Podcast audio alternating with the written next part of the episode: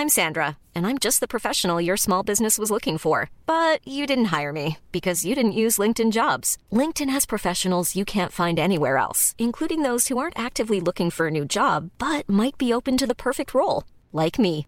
In a given month, over 70% of LinkedIn users don't visit other leading job sites. So if you're not looking on LinkedIn, you'll miss out on great candidates like Sandra. Start hiring professionals like a professional. Post your free job on linkedin.com/people today. There's never been a faster or easier way to start your weight loss journey than with PlushCare.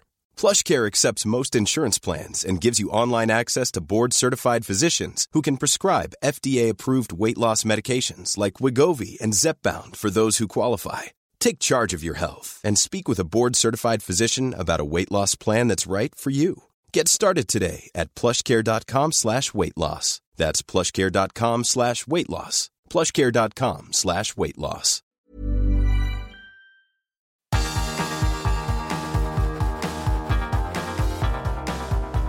Universo Premier, tu podcast de la Premier League.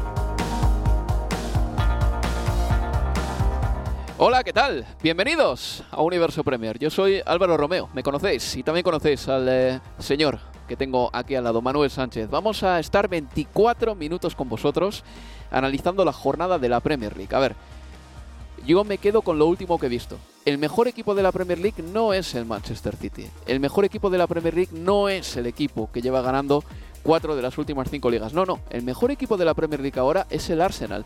Y ya, incluso si nos alejamos de los fríos números que dicen que el Arsenal lleva 47 puntos en 18 partidos, es decir, si gana el próximo contra el Manchester United sumará 50 en la primera vuelta, más allá de esos fríos números, si nos distanciamos de ellos y vemos los partidos, veremos que el mejor equipo de esta Premier League es el Arsenal, porque tiene un portero que es un líder como Aaron Ramsdale, que ha sacado balones buenísimos en el partido contra el Tottenham, porque tiene un jugador como Martin Odegaard, que está en un punto de plenitud creativa que no ha tenido nunca antes, y porque tiene un jugador como Bukayo Saka, que es un cuchillo por la banda derecha, lo mismo para Martinelli por la banda izquierda, y porque es un equipo, el Arsenal, que está siendo un cerrojo defensivo con dos centrales como Gabriel Magallanes y William Saliba, que nunca pensamos que iban a ser tan buenos, y así pasan los partidos, el Manchester City se deja puntos como esta jornada contra el Manchester United y el Arsenal no deja de sumar. Y ahora mismo el Arsenal tiene 8 puntos más que el segundo clasificado que es el Manchester City. Y es el mejor no solo en lo numérico, sino también en lo que estamos viendo en el partido. Es un equipo con las cosas claras, que ataca bien, que defiende mejor y que encima está sacando los puntos con muchísima tranquilidad. Hoy en un campo complicado, el campo del Tottenham. Empezamos analizando ese partido en una jornada que ha tenido los siguientes resultados. El viernes, el Aston Villa le ganó 2 a 1 al Leeds United, un resultado muy bueno para el Aston Villa de Unai Emery que ha sumado 13 puntos de 18 posibles en, eh, en, Premier, con el técnico Donostierra a la cabeza. El Aston Villa está 10 puntos por encima del descenso. Y Alex Moreno, el flamante fichaje del Aston Villa, jugó un ratito, fue suplente, pero terminó jugando, de hecho, desde la primera parte por expulsión de. Eh, perdón, por lesión de Luca Dean. El. Eh, Sábado, el Manchester United le ganó 2 a 1 al Manchester City, con un gol muy polémico que desgranaremos después. El Brighton and Albion le dio un repaso al Liverpool 3 a 0 en ese partido. También hablaremos de ese encuentro porque merece muy mucho la pena. El Everton cayó por 1-2 frente al Southampton. Otra derrota más de los Toffees en casa. El Nottingham Forest le ganó 2 a 0 al Leicester City. El Wolverhampton le ganó 1 0 al West Ham United. El Brentford le ganó 2 a 0 al Bournemouth. Por cierto, lo de Ivan Tony es espectacular.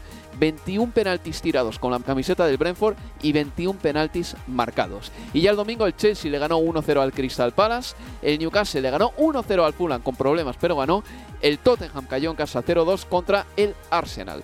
Buena jornada, ¿eh, Manuel? Muy bella esta jornada y tenemos todavía en el recuerdo porque ha terminado hace 7 minutos, la explosión de júbilo del Arsenal y el Cristo que han tenido con la grada del Tottenham al final del partido, porque se han ido a celebrar donde igual no tocaba celebrar y hasta un aficionado de la grada ha dado una patada por detrás a Aaron Ramsdale.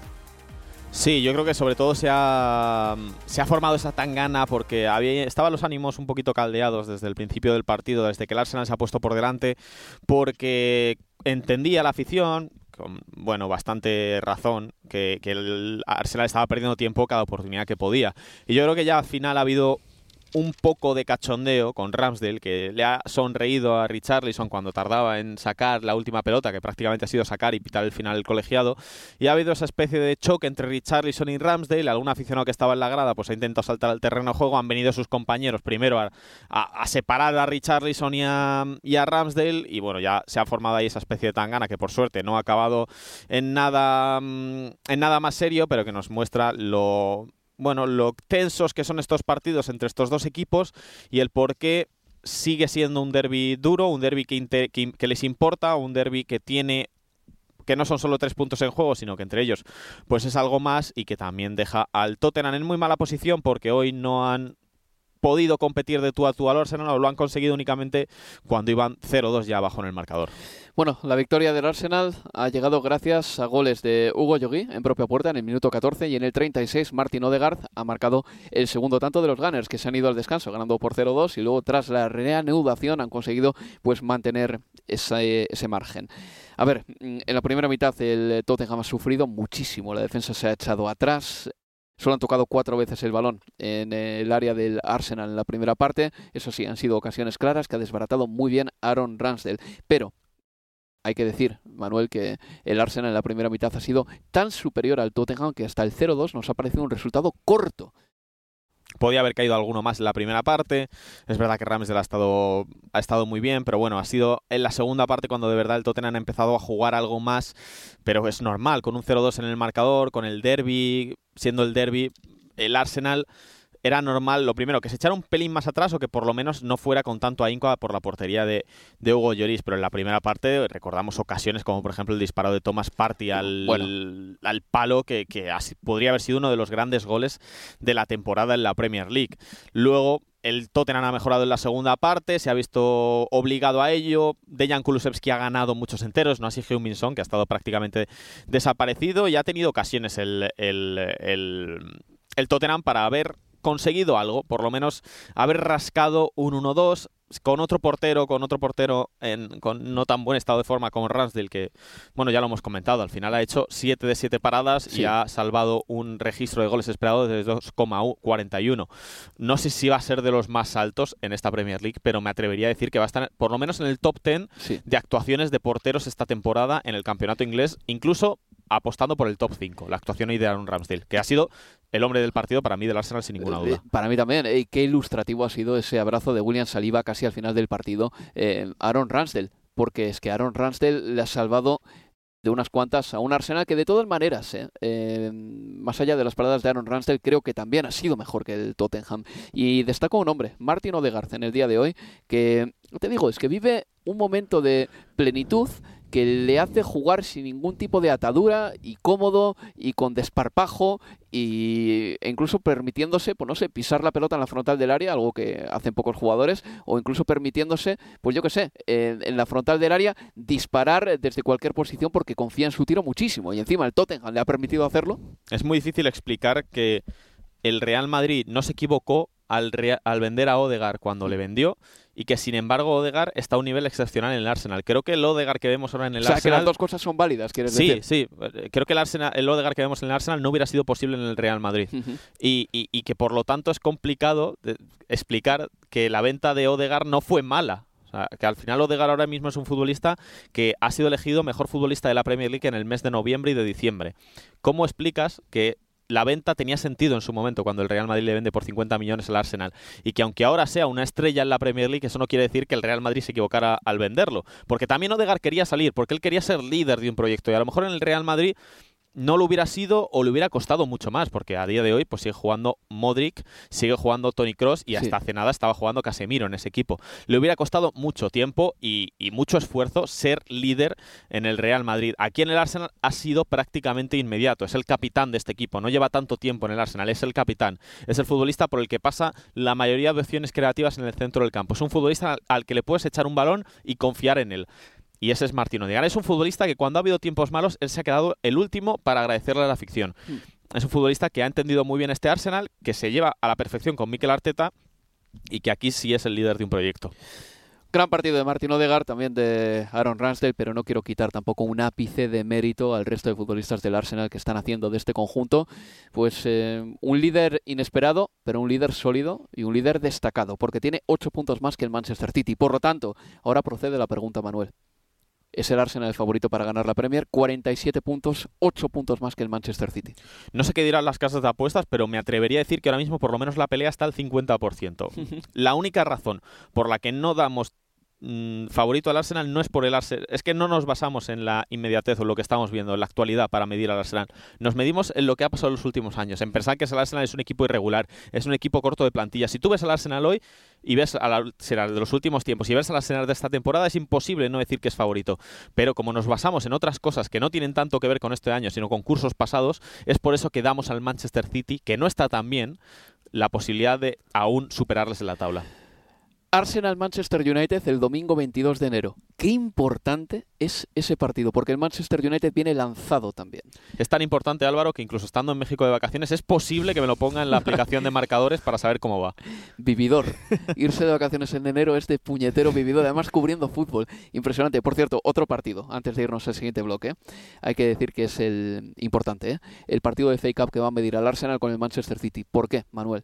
Esto lo hemos hablado ya durante la retransmisión, el directo. Porque es la primera vez que se mide en esta temporada Arsenal y Manchester City, por extraño que pueda parecer, porque ese partido que tenía que haber jugado en la primera vuelta se aplazó. Es decir, vamos a medir, por lo tanto, las fuerzas de estos dos equipos en un cara a cara. Y segundo, porque las consecuencias de ese encuentro pueden ser importantes para los próximos Arsenal-Manchester City, como por ejemplo en la final de la Liga de Campeones entre el City y el Chelsea, cuando dos semanas antes de esa final de Champions se enfrentaron el City y el Chelsea, ganó el Chelsea y Pep Guardiola pues, tuvo la ocurrencia o la idea en la final de la Champions de variar cosas porque el partido contra el Chelsea dos semanas antes no lo había convencido y retiró a Rodri del once inicial en una final de Champions. Claro, la, parte positiva es que al final el Arsenal no se va a jugar un título con el Manchester City a un partido. O sea, hmm. si incluso perdiendo o empatando, eh, los encuentros de incluso perdiendo los dos partidos de Premier League, el Arsenal en principio tendría una ventaja aún de dos puntos con el Manchester City. Esa es la ventaja pero Pepsi que se la juega mucho más. Sí, sí. También hay que ver, y va a ser importante ver el, el 11 que sacan ambos equipos. Si de verdad ambos equipos se toman la competición en serio y sacan los 11 titulares, que no creo, creo que habrá variaciones. Hombres como por ejemplo Kevin De Bruyne o Erling Haaland pueden dar un paso al lado. O en el caso del Manchester del Arsenal es algo más complicado porque tienen la plantilla más corta. Pero es que no creo que sea un partido en el que van a ir los dos a muerte como sí pasaría en Premier League. Pues el Arsenal, eh, como decíamos antes, es líder con 47 puntos. Segundo es el Manchester City con 39. Ambos han jugado el mismo número de partidos. Tercero es el Newcastle United con 38, que ha jugado un partido más que el eh, Manchester City y el Arsenal. Y cuarto es el Manchester United también con 38 puntos. Eso sí, el Manchester United si gana el partido que tiene pendiente, superará al Newcastle United en la clasificación. Una pausa y seguimos aquí en Universo Premier. Universo Premier, tu podcast de la Premier League.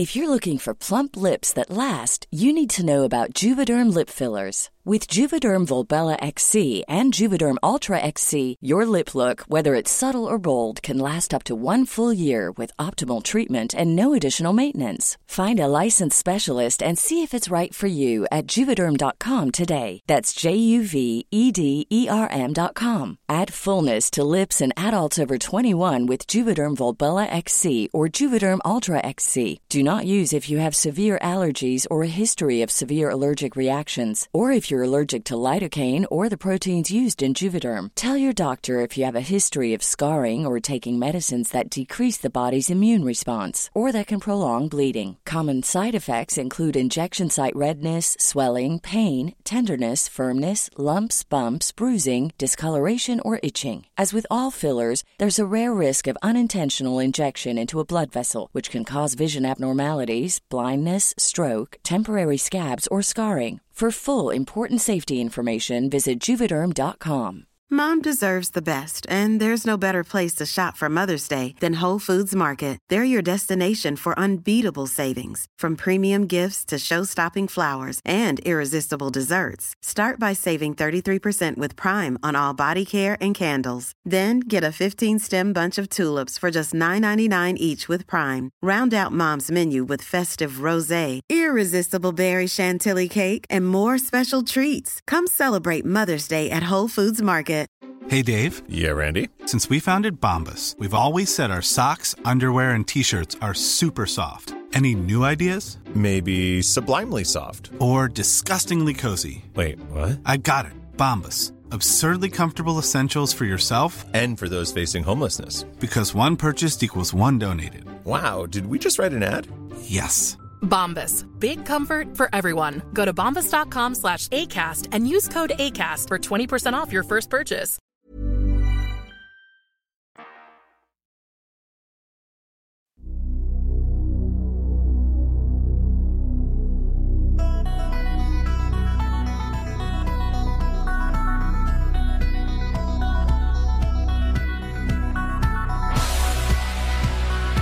Seguimos en Universo Premier.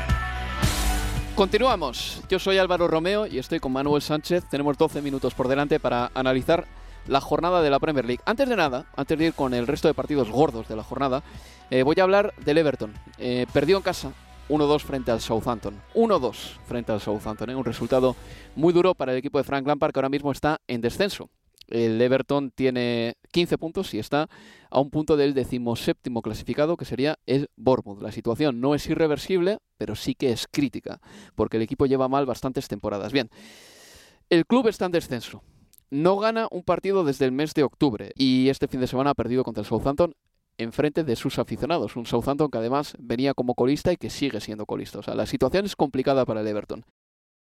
En el campo se vieron pancartas contra la directiva. En el último Universo Premier avisamos de que había una protesta preparada en las inmediaciones de Woodison Park, eh, una protesta en contra de los dirigentes del Everton y del dueño Fasad Mosiri. Ahora bien, aparte de las protestas antes del partido y durante el partido, y aparte de las pancartas, que eso es aceptable y forma parte de la libertad de expresión, hubo algo más, algo inaceptable, que es la extorsión y las amenazas de muerte que han tenido que padecer directivos del Everton, hasta el punto de que el sábado la seguridad del equipo, del club, consideró prudente que la directiva no acudiese al estadio.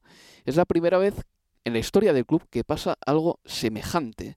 El club ya trabaja con la policía de Merseyside para tratar de, bueno, en primer lugar, eh, blindar la seguridad de los directivos, ayudarles y en segundo lugar para investigar el origen de estas amenazas.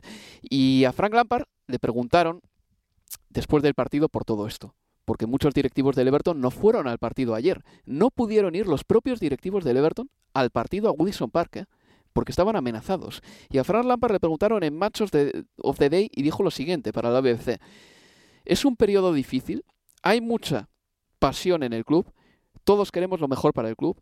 Estuvimos en puestos de descenso el año pasado y lo estamos ahora. Es decir, Frank Lampard trataba de dar una justificación al clima de desestabilización social que hay en torno al Everton. Y luego, cuando le preguntábamos en los micrófonos de Toxport y en la rueda de prensa, Frank Lampard decía lo siguiente, y reitero, ¿eh? me parece totalmente insuficiente. Escuchamos a Frank Lampard. The important thing for me is to focus on my job and what it is, and I understand it's a difficult situation. Um, I'm a big boy. I'm very, I'm very, Preguntado al respecto ¿eh? de todo esto, de que los directivos no pudiesen llegar al campo, decía, es importante para mí centrarme en mi trabajo, es una situación difícil, soy un adulto, y no me supone un problema asumir situaciones difíciles. Continuaba.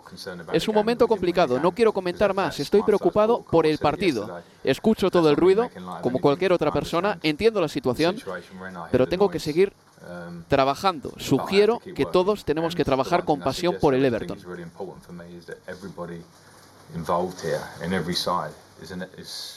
Y yo creo que la diplomacia no es suficiente. Frank Lampard aquí ha estado demasiado tibio, porque no se daban las condiciones de seguridad para que los directivos fuesen al terreno de juego. Y creo que en este caso la tibieza no es suficiente y que ni siquiera el entrenador tiene que ser equidistante con todos, que en este caso tendría que haber condenado sin ambajes esta lamentable situación que complaciendo a todos terminamos perdiendo el norte y confundiendo a los buenos con los malos. Así que la situación del Everton es crítica, pero tampoco me gusta absolutamente nada que Frank Lampard no condenase con rotundidad lo que pasó el otro día en el campo del Everton. Seguimos en Universo Premier y vamos a seguir hablando de lo que ha pasado esta jornada porque hubo derby de Manchester y el Manchester United Manuel le ganó por 2 a 1 al Manchester City con un gol muy polémico, por cierto, de Bruno Fernández. Un gol prácticamente yo te diría inexplicable, un pase en profundidad en el que Bruno Fernández y Marcus Rashford se quedan solos contra el portero. Primero Marcus Rashford, que es el que aparentemente va por la pelota, como están fuera de juego, la deja, la deja pasar, o más, mejor dicho, aparece Bruno Fernández en mejor posición, la manda para adentro y de manera incomprensible no se su, no se no se anula por fuera de juego posicional de Marcus Rashford, porque al final yo creo que ni Ederson sabe quién va a disparar y los centrales tampoco saben cómo reaccionar a ese pase en profundidad. Yo no entiendo esta decisión de los colegiados, entiendo completamente las quejas de Guardiola en, el, en, el, en, el, en, la entrevista post partido, y me imagino que la Premier League que suele hablar de estas cosas, dar algún tipo de explicación sobre por qué este gol se concedió. Guardiola dijo que Marcus Rashford interfirió claramente, en, eh, sobre todo en, el comportamiento de sus centrales y de su portero. En fin, de todas maneras, esto no puede ocultar dos realidades. Una, Manuel, que el Manchester City no deslumbra como el año pasado y que a veces la eh, exuberancia goleadora de Haaland nos ha, digamos que, nublado un poquito el análisis que podríamos hacer del juego del Manchester City y dos, que el Manchester United está en franco ascenso y del equipo que cayó estrepitosamente en el campo del Brentford en el mes de agosto a este hay un mundo. Eh, yo lo que me preguntaba, viendo, viendo este partido, es qué poquito tiempo hemos visto a los dos equipos de Manchester en plenitud. Desde que compraron el dinero árabe al Manchester City en 2008, ¿cuánto hemos visto a los dos equipos en plenitud? Uno, dos años, 2011, 2012, que más o menos los dos peleaban por el título de Premier League. Luego pegó el bajo en el Manchester United y nunca ha vuelto a rendir al nivel de para poder competir de verdad el derby de, el derby de Manchester. Ahora mismo, obviamente, no podemos hablar de que el Manchester United por ganar un partido esté por encima del Manchester City, pero sí que podemos dejar atrás esa época de 3, 4, 5 años, bueno, prácticamente desde que llegó Guardiola, ¿no? En la que el Manchester City era tan superior al Manchester United hasta el punto de ver goleadas que harían enrojecer, avergonzarse a Sir Alex Ferguson. Eh, bueno, una de ellas ha sufrido, de hecho, Sir Alex Ferguson, el 1-6, pero sé perfectamente lo que dices, Manuel. De, hecho, eh, lo que dices va un poco en la línea de lo que expresaba ayer Leo Bachanian, que decía que igual de todos los derbis de Manchester, esta es la victoria más importante porque es un espaldarazo definitivo del proyecto de Ten Hag, porque otras victorias del United, por ejemplo de Mourinho sobre el de Guardiola, llegaban igual en eran faenas de aliño, eh, jornadas que no importaban tanto. Anecdóticas, como aquella victoria por 2-3, ¿no? Eh, evitando que Guardiola celebrara el título en el derby, pero que en realidad, eh, efectos prácticos, no valía para nada. Para nada, efectivamente. Bueno, en fin, victoria para el Manchester United que se consolida en la cuarta plaza y ahora mismo tiene cinco puntos más que un Tottenham que es quinto en la clasificación. También el Brighton and Hove Albion le ganó por 3 0 al Liverpool y yo quiero romper una lanza por el equipo de, de Cherby. Es que creo que el Brighton es un grandísimo equipo. Ha perdido a Bisuma, Leandro Trossard está apartado por un problema con el entrenador de Cherby y el equipo sigue funcionando de maravilla. McAllister, que es un centrocampista completo, está en un estado de dulce tremendo. Luego su conexión con Moisés Caicedo es buenísima, ese doble pivote funciona a la perfección. Y ahí arriba tienen gente como Soli March, que marcó un doblete, o el propio Mitoma, que es un cuchillo por la banda izquierda, que están dando una temporada buenísima. Victoria del Brighton, Manuel, por 3 a 0, y el equipo de Cherby es uno de los equipos más interesantes de esta Premier, ¿eh? 30 puntos ya. Es que es interesante que un equipo como el Brighton le quitan al entrenador a mitad de temporada, un entrenador que llevaba ya tiempo, no un entrenador, no te hablo de un entrenador de un año o dos, no, un entrenador como Graham Potter que llevaba ya tiempo, y el equipo se ha sostenido entre el No es que se ha sostenido, es que lo está haciendo incluso mejor que, el, que el Brighton de, Graham Potter. Y eso yo creo que lo que nos dice es que la estructura que tenía el Brighton previa a Graham Potter era lo suficientemente fuerte, eran unos cimientos tan fuertes, basados sobre todo en el recruitment, ¿no? en, en eh, los ojeadores, en cómo ellos fichaban a jugadores. Ha sido tan importante que aunque se le hayan marchado piezas importantes, han sabido sostenerse y ahora mismo, pues. Eh, lo están haciendo. Es que el Brighton de, de, de Cervi está mejor que el Chelsea de, de, Graham Potter. ¿Y sabes cuántos goles ha marcado? 35. Que es, era la asignatura eh, pendiente, que es que la cuenta oficial del Brighton en Twitter se cachondeaba cada vez que la cuenta de goles esperados ponía que el Brighton tal, pues ahora es ellos los que dicen, ah, qué buenos tiempos aquellos, ¿no? Pues es verdad. Sí, sí, ahora ya la, la, tortilla se ha dado la vuelta. Es verdad, hace un año nos reíamos precisamente de esto, ¿te acuerdas? Sí, sí, sí. Y ahora lo curioso del Brighton es que no tienen tampoco un gran goleador, mm. porque Trossard creo que ha marcado esta Premier League 7, está apartado en este momento. Esperemos que, que, vuelva a jugar con el Brighton. Pero el resto de futbolistas, bueno, pues son una suma de voluntades que poco a poco van añadiendo sus goles al casillero y de repente el equipo tiene 35 goles. Por cierto, golazo también de Dani Welbeck, tirando un sombrerito en el área pequeña a Joe Gómez. Es que cuando te funciona hasta Dani Welbeck es castal del dulce. Cuando Dani Welbeck marca su primer gol de la temporada y es ese golazo, es que algo de verdad, la fortuna te está sonriendo o, o sí, te, te han bendecido. En fin, pues esa victoria es muy importante para el Brighton and Hove reitero, ¿eh? el equipo de De Cherby Además ganó con un 60% de posesión. Está haciendo un año buenísimo. Del resto de la jornada, Manuel, no sé qué te apetece destacar. Quizá yo creo que la victoria del Chelsea. Tú estuviste el otro día en el campo del Fulham, viste a un Chelsea muy malo, con Joao Félix debutando y siendo expulsado esta victoria era terapéutica también para el equipo de Potter. ¿eh? 1-0 frente al Crystal Palace. Es que Potter estaba en una línea en la que se está sosteniendo básicamente porque eh, porque entró a mitad de temporada porque echaron a Tuchel, si a lo mejor hubiera empezado en la temporada y fuera él el primer entrenador del proyecto, a lo mejor ya estaría fuera.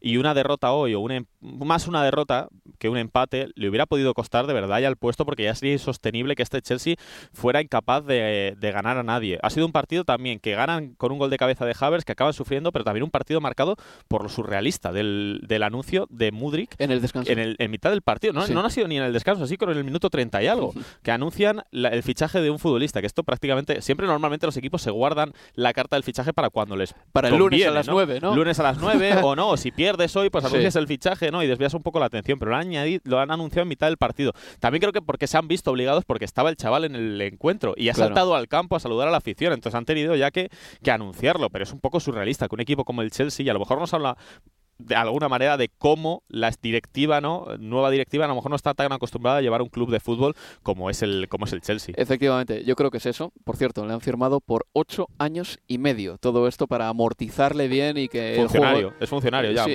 Y eh, totalmente. El café de las 11 no lo va a perdonar. Sí, sí, No lo va a perdonar. En fin, pues el Chelsea gana, Mudrik ya es su jugador y el Chelsea ha firmado, Manuel, cinco jugadores en este mes de enero el dueño Todd Boehly, ya hablamos de esto, ha llegado aquí para hacer cosas, no es un dueño parasitario, ha llegado aquí por lo menos para mojarse, para dejarse dinero y para ver hasta dónde lleva a este Chelsea que en este momento está fuera de los puestos de Liga de Campeones. Manuel, cuídate. Muchas gracias Álvaro. Un saludo amigos y cuidaos, pasad buena semana. Adiós.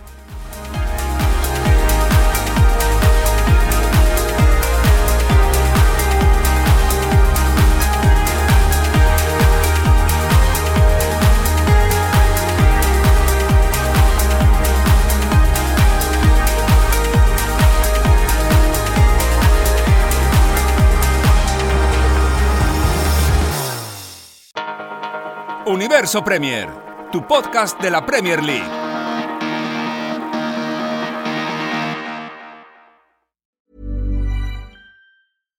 Deserves the best, and there's no better place to shop for Mother's Day than Whole Foods Market. They're your destination for unbeatable savings, from premium gifts to show-stopping flowers and irresistible desserts. Start by saving 33% with Prime on all body care and candles. Then get a 15 stem bunch of tulips for just $9.99 each with Prime. Round out mom's menu with festive rose, irresistible berry chantilly cake, and more special treats. Come celebrate Mother's Day at Whole Foods Market. Mom deserves the best, and there's no better place to shop for Mother's Day than Whole Foods Market. They're your destination for unbeatable savings, from premium gifts to show stopping flowers and irresistible desserts. Start by saving 33% with Prime on all body care and candles. Then get a 15 stem bunch of tulips for just $9.99 each with Prime. Round out mom's menu with festive rose, irresistible berry chantilly cake, and more special treats. Come celebrate Mother's Day at Whole Foods Market.